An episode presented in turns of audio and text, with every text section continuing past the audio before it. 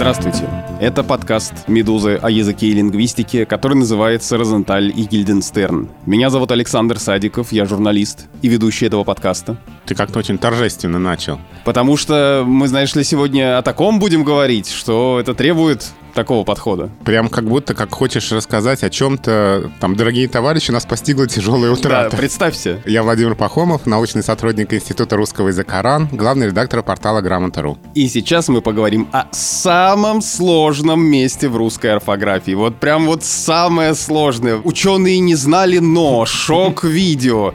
Вот это все, потому что мы, продолжая наш четвертый сезон о том, что не так с русским языком в школе и как мы сейчас по-новому взрослые взрослым взглядом и взглядом академической науки смотрим на русский язык в школе и на эту программу. Мы говорим в последних выпусках о самых трудных случаях э, русской орфографии. Так вот, сегодняшний случай самый трудный. Ну, по крайней мере, Володя уверяет меня, что это именно так. Это N и 2N. Правило не очень большое, но почему оно такое ужасно трудное? Где причастие, где прилагательное? Пример с жареной картошкой, который иллюстрирует, в общем, всю возможность этого правила и максимально запутывает все всех, кто им пользуется. Откуда взялись исключения стеклянные, оловянные, деревянные? И вообще, что хотели с этим правилом сделать в разные годы? Ведь на самом-то деле мы могли попасть в ту эпоху, где было бы чуть-чуть попроще, но не попали. Почему ты считаешь, что это самое сложное место в русской орфографии? Вот прям невероятно сложное.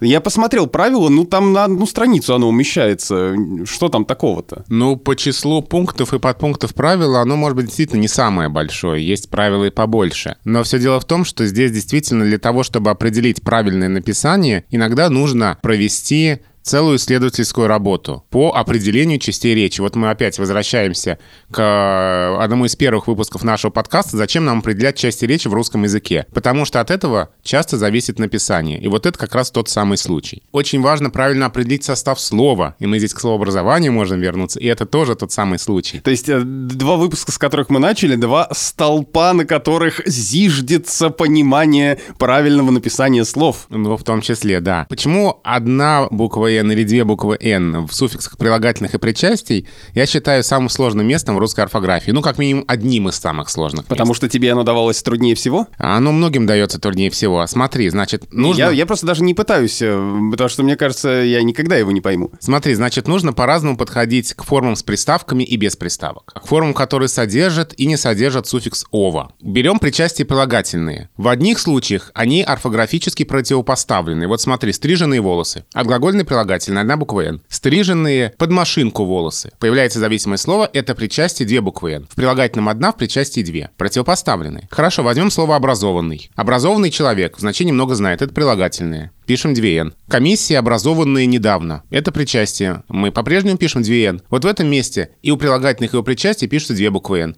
А мы только что привели пример, где у прилагательных и причастий все по-разному. То есть, чтобы выбрать правильное написание, нам нужно сначала установить грамматическую принадлежность слова. И нам в этом не всегда может помочь наличие или отсутствие пояснительных слов. Где-то нас это только запутает. Очень трудно различить помимо полных форм еще и краткие формы. Вот, например, «взволнованно» с одной «н» и с двумя «н». Это требует действительно тонкого лингвистического анализа, а о некоторых периферийных, правда, но все-таки пунктах этого правила до сих пор идут жаркие споры на научных конференциях. То есть правило действительно очень сложное, а кроме того, оно осложняется рядом исключений. Какие-нибудь слова типа «желанный», «невиданный», «нечаянный», которые пишутся с двумя буквами «н», хотя по правилу должны были писаться с одной буквой «н» и так далее. И вот весь этот набор характеристик этого правила дает нам такую картину, что действительно а, это одно из самых сложных мест в русской орфографии. Ну а теперь жги прожаренную картошку. Прожаренную картошку будем жечь через пару минут после информации от наших партнеров. Там, кстати, тоже про подкасты. И после ваших писем, которые вы присылаете на почту подкаст собакамедуза.io, за что вам большое спасибо. Всем привет! Это подкаст о современной карьере «Не случайная вакансия». Меня зовут Арина Егорова, и я его ведущая. Это совместный подкаст контент-бюро «Продано» и компании «Марс».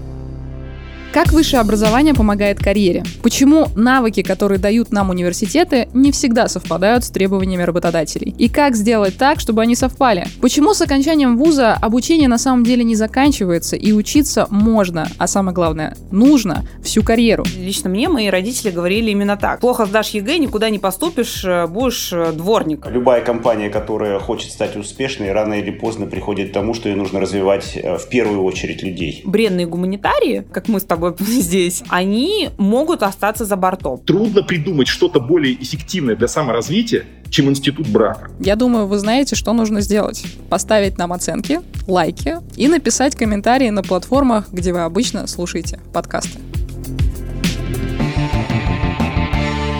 Ольга продолжает линию, начатую в наших первых выпусках про части речи, совпадающие с другими частями речи, и вспоминает классический пример, который мы совершенно забыли, но это действительно просто вот, ну, самое-самое такое, что на поверхности. Мой дядя самых честных правил. Кто дядя, да, что делал правил, кого самых честных? Это фраза про редактора. Дядя был редактором, и он правил даже самых честных, да?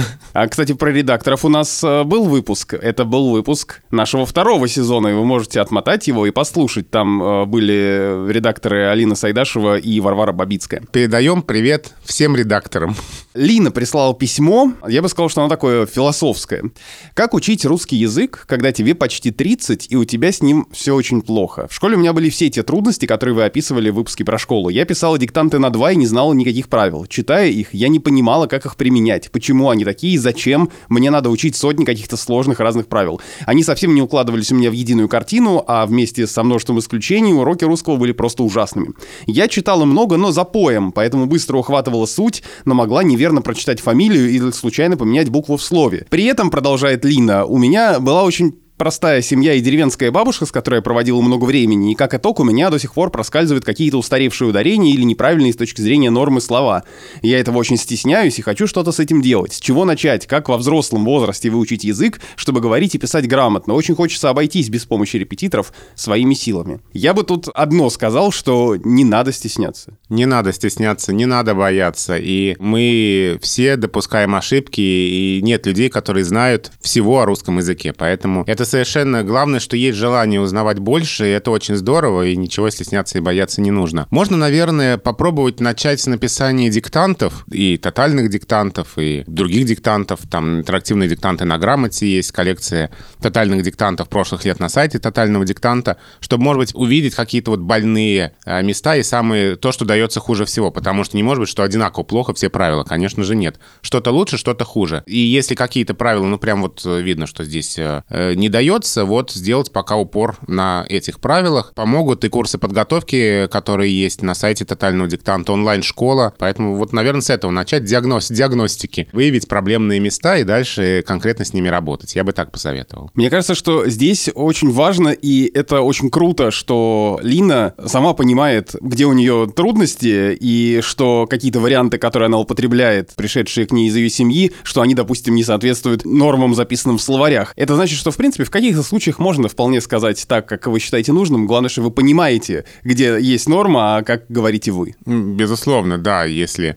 знаешь норму, то можешь от нее отступать.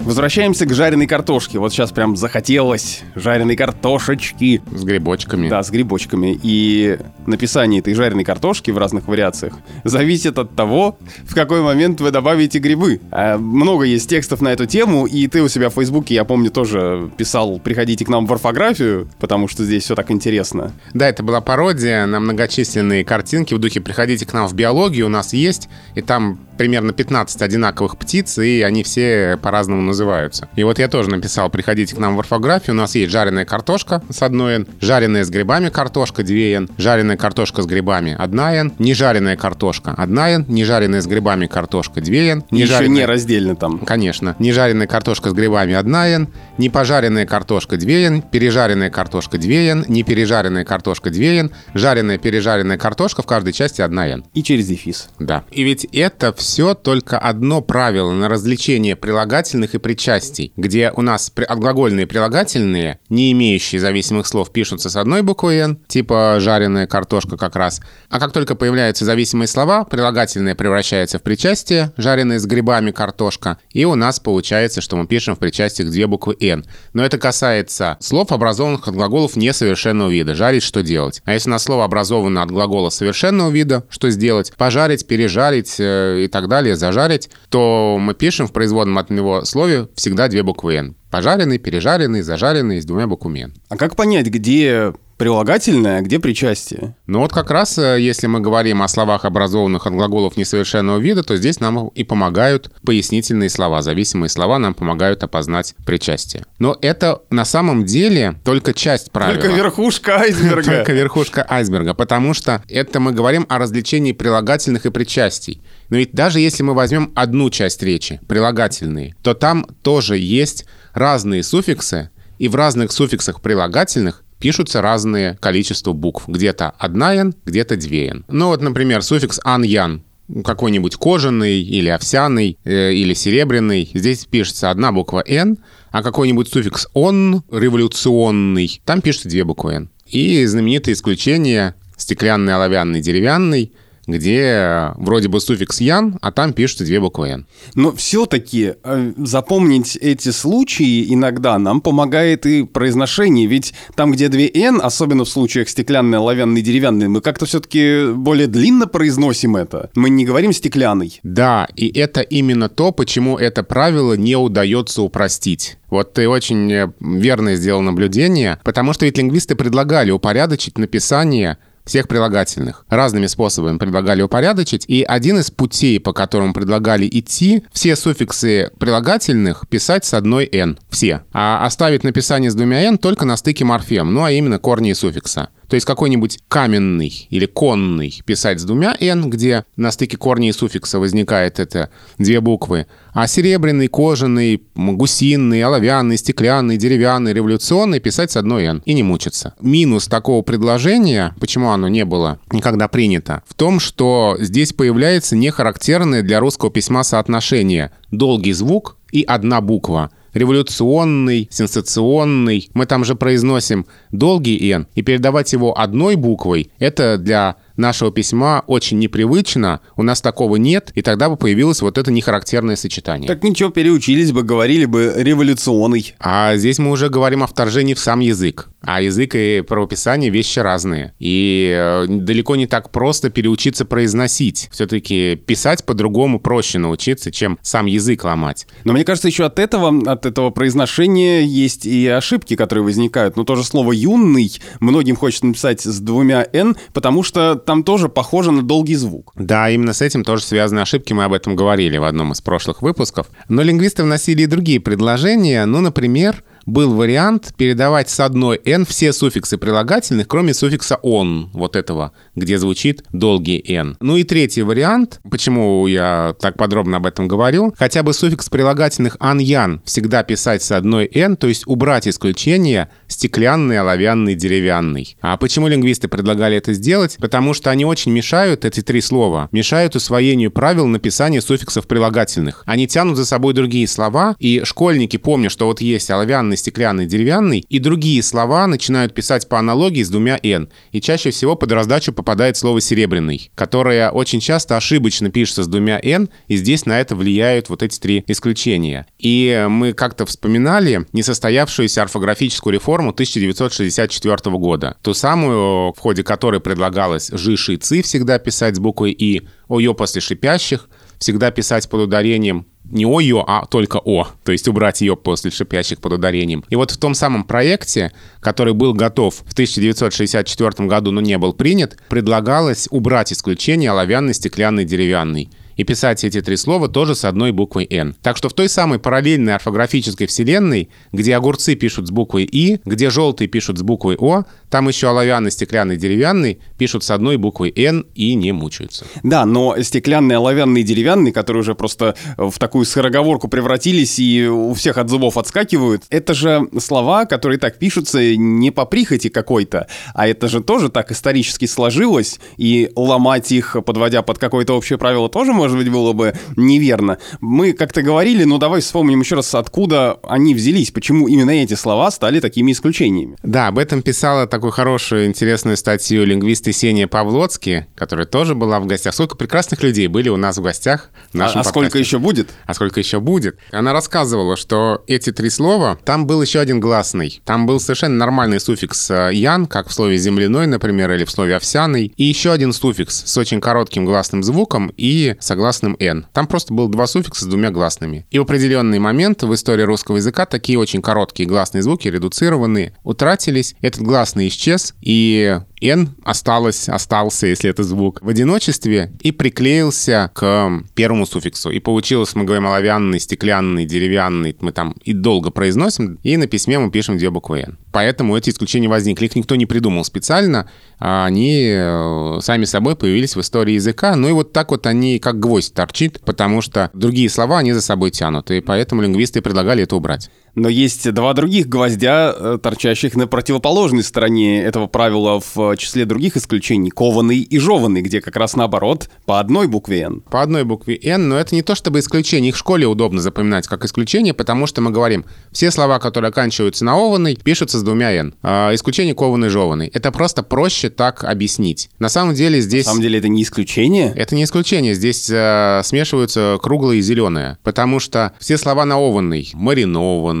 да, там, не знаю, костюмированный, вот именно с таким ударением. Сейчас можно опять открыть Вот это вот прям сейчас, с- да. словарь, да. Ну, сейчас с- еще премированный какой-нибудь будет. а, ненормированный, опять же, там со старым ударением, там э, э, глазированный сырок. Ну, в общем, все вот такие вот слова с ованный, там же исторически ова это же суффикс, а в словах кованный, жеванный это часть корня. Ковать, жевать. Кова — это корень, и «н» — суффикс. А если мы возьмем какое-нибудь слово костюмированный, ну хорошо, костюмированный, ладно, пусть будет, то там же корень костюм, опять вспоминаем словообразование, суффикс «ир», суффикс «ова», суффикс НН. То есть э, слова кованный, жеванный, там просто нет суффикса, там корень, и они на самом деле а, регулируются другим правилом, тем же правилом, что жареная картошка. Ковать что делать? Глагол несовершенного вида. Пишем одну букву Н, если нет зависимых слов. Кованая решетка. Была в тексте 2015 года тотального диктанта Евгений Водолазкин. Мы с мамой стоим у кованой решетки. Кованая решетка, тогда там, кстати, тоже было много ошибок. А если какая-нибудь кованная мастером решетка, появляется зависимое слово, это становится причастием, пишем две буквы «н». Поэтому кованый жеванный на самом деле регулируются другим правилом, и никакие это не исключения. Просто это методически удобно запоминать в школе.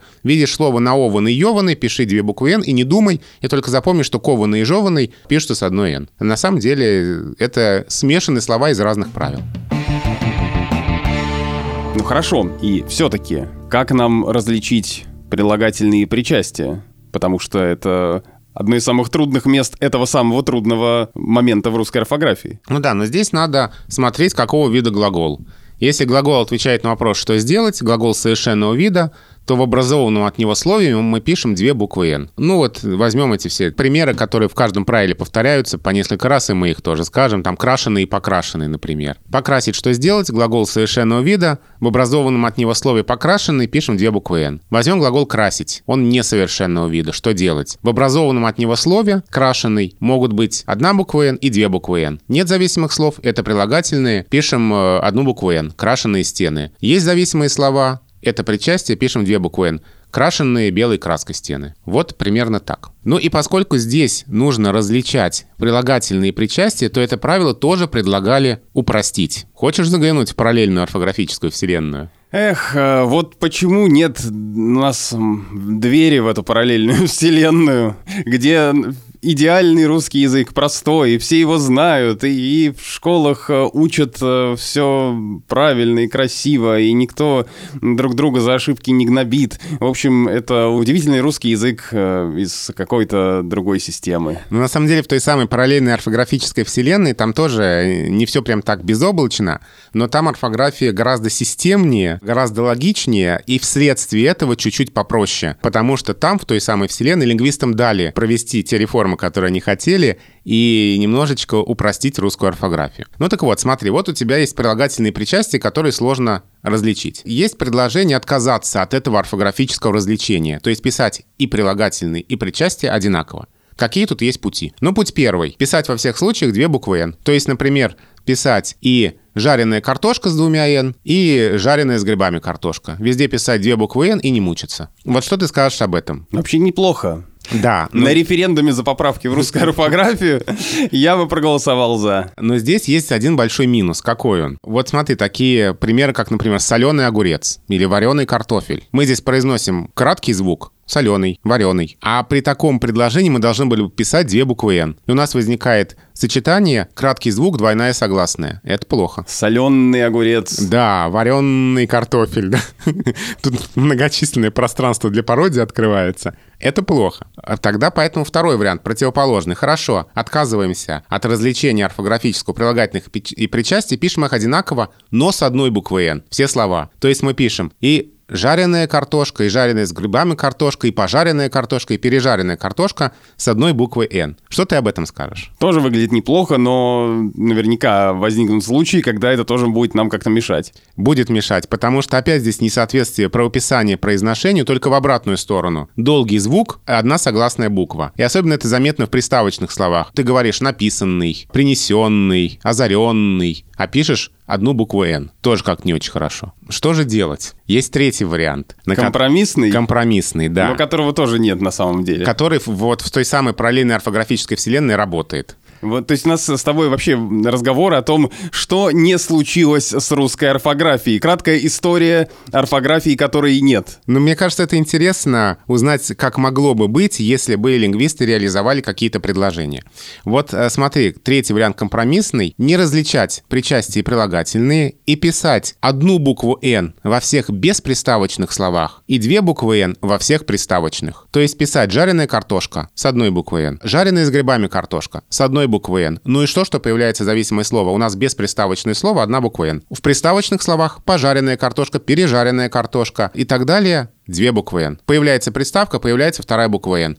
Нет приставки, нет второй буквы «н». И не смотрим на зависимые слова и не определяем часть речи. Годится? Но это уже посложнее все-таки. Понимаешь, ты должен вычленять, где приставка, где не приставка. Хотя, конечно, это в большинстве случаев очевидно, но все-таки. Это в большинстве случаев очевидно, но не во всех случаях. Но все-таки это достаточно просто. Ты видишь приставку, ты пишешь две буквы «н». То есть такое формальное правило. И здесь нет несоответствия произношения написанию. То есть ты жареный произносишь коротко и пишешь одну «н». Пожаренный ты произносишь подлиннее и пишешь две буквы «н». А сложность как раз в том, ты правильно сказал, что в большинстве случаев легко определить приставку, но не всегда. Когда у нас приставка сливается с корнем, когда срастается с ним, когда уже сложно сказать, это приставка историческое или нет. Вот какой-нибудь, например, спасенный, искушенный, воскрешенный. Там ВОЗ это что? Это приставка или это уже не приставка? Работает здесь это правило или нет? Вот в этом сложность. И хотя это такой небольшой минус этого правила, но все-таки вот именно в таком виде это предложение тоже вошло в тот проект той самой орфографической реформы 1964 года. И, как мы знаем, не было реализовано. Ты знаешь, сложность существующего правила все-таки настолько очевидна, что предложение его упростить вновь возникло уже в начале 2000-х годов. И мы помним, что в начале 2000-х а, лингвисты обсуждали новую редакцию правил русского правописания. Тогда не предлагалось проводить никакой реформы, тогда предлагалось, а, ну, поскольку мы все равно выпускаем новую редакцию правил, что-то отдельные какие-то вещи уточнить и какие-то единичные написания изменить. И вот тогда тоже предлагали вернуться к этой идее и писать одинаково жареная картошка и жареная с грибами картошка. То есть не различать прилагательные причастия орфографически и в таких бесприставочных словах писать одну букву «н». Но опять понабежали ревнители русского языка и сказали, хватит менять что-то, мы будем мучиться и плакать, и колоться, и писать дальше неправильно. Именно так, руки прочь от русской орфографии, не трогайте, ничего не меняйте. И поэтому в русской орфографии по-прежнему все зависит от того, в какой момент мы добавили грибы. Все вот это вот и проекта реформ, вообще правила, которые мы сейчас обсуждаем, касается полной версии причастий прилагательных. А ведь есть еще краткие. И вот это самый хардкор. Вот начинается прям жесть э, жестяная, с одним N жестяная. Что, что здесь? Ну вот, ну какой-то какой просвет, я не знаю, какой-то намек, что-то одной фразой, чтобы мы сразу поняли, ага, если вот так, то так, а если вот так, то так. Все, пишем нормально, нет? Нет. До этого вообще все, все, что мы до этого обсуждали, это на самом деле несложно. Сложность начинается То здесь. есть жареная картошка и грибы это все, конечно, детский лепет. Это детский лепет, потому что с краткими прилагательными причастиями э, еще сложнее. Ведь картошка с грибами-то не жарена. Потому что прилагательные обозначает постоянный признак, а причастие временный. Причастие как-то обозначает действие, да, а в прилагательном нет такого значения. И с этим связаны вот эти все ра- различия. Там девочка воспитана кем? Ну, волками, например. Ты как напишешь? Сколько «н»? Хороший вопрос, дай-ка подумать. Так, девочка воспитана, а, не просто девочка воспитанная, да, типа у нее манеры хорошие, а девочка воспитана... Я бы все-таки одну написал. Одну, правильно, это краткое причастие. Волки ее воспитали. Это краткое причастие, пишем одну букву «н». Ну и теперь та самая девочка, которая кочует из одного орфографического справочника в другой, да, только девушке плохо, да, то в один орфографический справочник, то в другой. А девочка умна и воспитана. Ну, здесь два Да, «н». да, какова, это ее постоянное свойство, это прилагательное. Здесь нет глагольности. И где-то, где вот эти случаи довольно хорошо и подробно описаны в справочниках, может быть, чуть полегче. А есть случаи, когда слова немножко меняют значение на наших глазах, и вот здесь сложно. Я помню, что на нескольких заседаниях орфографической комиссии, на конференциях тотального диктанта а, возникала эта тема. Вот смотри, слово «востребованный». Русский орфографический словарь академический говорит, что в кратких формах пишется одна «н». И действительно, письма востребованы адресатом. Здесь все просто, да? Адресат их востребовал. Причастие пишем одну букву «н». А эти знания сегодня востребованы. Здесь как? Ну, вот две, наверное. По правилу две, потому что эти знания сегодня востребованы, значит, что они нужны. Это вроде бы прилагательные. Но по академическому орфографическому словарю а в кратких формах слова «востребованы» пишется одна «н». То есть вот здесь вот некоторые противоречия, и это пространство для дискуссий. И мы с коллегой Леной Арутюновой проводили как-то такие вот полевые исследования и просили пишущих написать э, подобные краткие формы почти 50 на 50. Кто-то одну «н» пишет, кто-то две «н», кто-то... Кто-то угадал, кто-то не угадал. Кто-то апеллирует к правилу, кто-то говорит, что нет, но такие слова с одной «н» пишутся. И здесь тоже очень сложно провести эту границу между прилагательным и причастием. Поэтому в кратких формах это еще сложнее. И где-то мы тоже не всегда можем дать однозначный ответ. Ну а самый частый здесь вопрос – количество товара ограничено. Вот количество товара, участвующего э, в акции, ограничено. Вот ты бы как написал? С одним «н». Но вот тут тоже надо разбираться. С одной стороны, это не то же самое, что поле ограничено забором, правда? Как будто я хочу сказать, что это ограничено кем-то. Да, что кто-то взял и положил 5 призов вместо там 10. А, но с другой стороны, количество товара ограничено. Мы же мож- можем сказать, что его мало, и на всех не хватит. Мало, то есть можем заменить э, неглагольным словом. Да можем. Сложный Можем. случай, да. Вот, вот тоже сложный случай. То есть с краткими формами Так, здесь подожди, а правильно это как ты говоришь? Что сделать-то с ограниченным товаром? Ну вот дискуссионный вопрос. э, На грамоте его часто задают, и мы отвечаем, что... Э, Мы отвечаем всегда по-разному, да, в зависимости от настроения.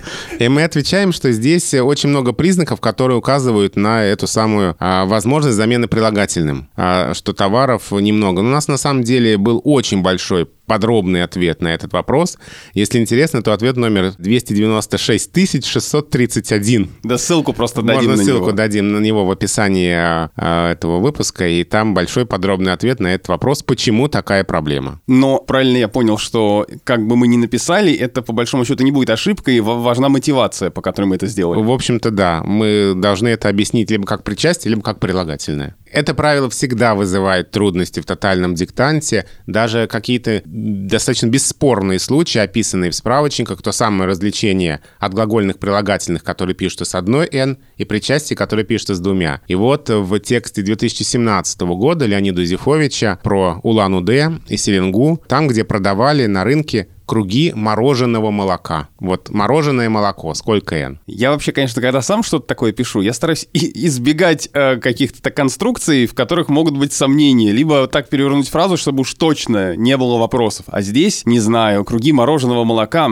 Ну, мы знаем, что мороженое, в смысле, вот продукт, который мы едим, эскимо какой-нибудь, там точно э, одна буква «Н», Мгм. а вот с кругами мороженого молока, ну, я бы сказал, что тоже одна «Н». Ну давай разбираться. Мороженое от глагола. Морозить. Морозить. Морозить какой вид? Несовершенно. Несовершенный. Что делать? Морозить. Значит, в образованном от него слове одна буква «н», если нет зависимых слов. Как И- жареная картошка. Их нет. Их нет, значит, пишем одну «н». Угадал.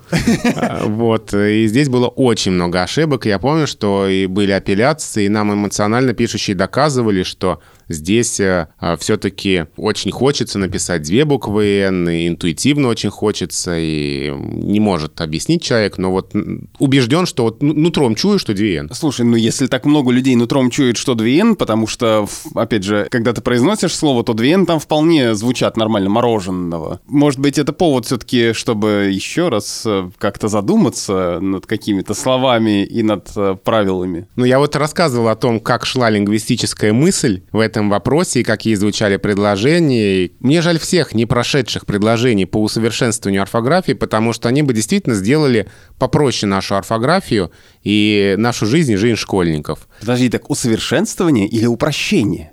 Или это одно другому-то не противопоставлено? Оно другому не противопоставлено, потому что усовершенствование орфографии приводит к упрощению некоторых правил, потому что а, мы делаем орфографию более стройной, более системной, более логичной. Мы убираем какие-то просто вещи с а, точки зрения современного языка, непонятные, нелогичные, несистемные. Пока мы вынуждены учить и запоминать и понимать все эти правила такими, какие они есть. И это в том числе, конечно же, необходимо, ну, не только нам в практическом смысле, чтобы грамотно писать и говорить, но и в смысле сдачи экзаменов. В следующий раз мы поговорим о ЕГЭ по-русскому. Что с ним не так? И хотя об этом, как кажется на первый взгляд, уже сказано и написано очень много, к сожалению, эта тема Сказано с одной «н» и написано с одной «н». Да. От- Краткие причастия. все равно по-прежнему эта тема вызывает много вопросов, э, даже не сколько у пишущих, а сколько у людей, которые помогают пишущим, а именно у учителей. Поэтому поговорим о распространенных ошибках э, на ЕГЭ и поговорим о том, какие основные претензии учителя предъявляют э, составителям этого экзамена. Ну, а что может быть в этом э, экзамене есть и хорошего, потому что всегда есть что-то и хорошее.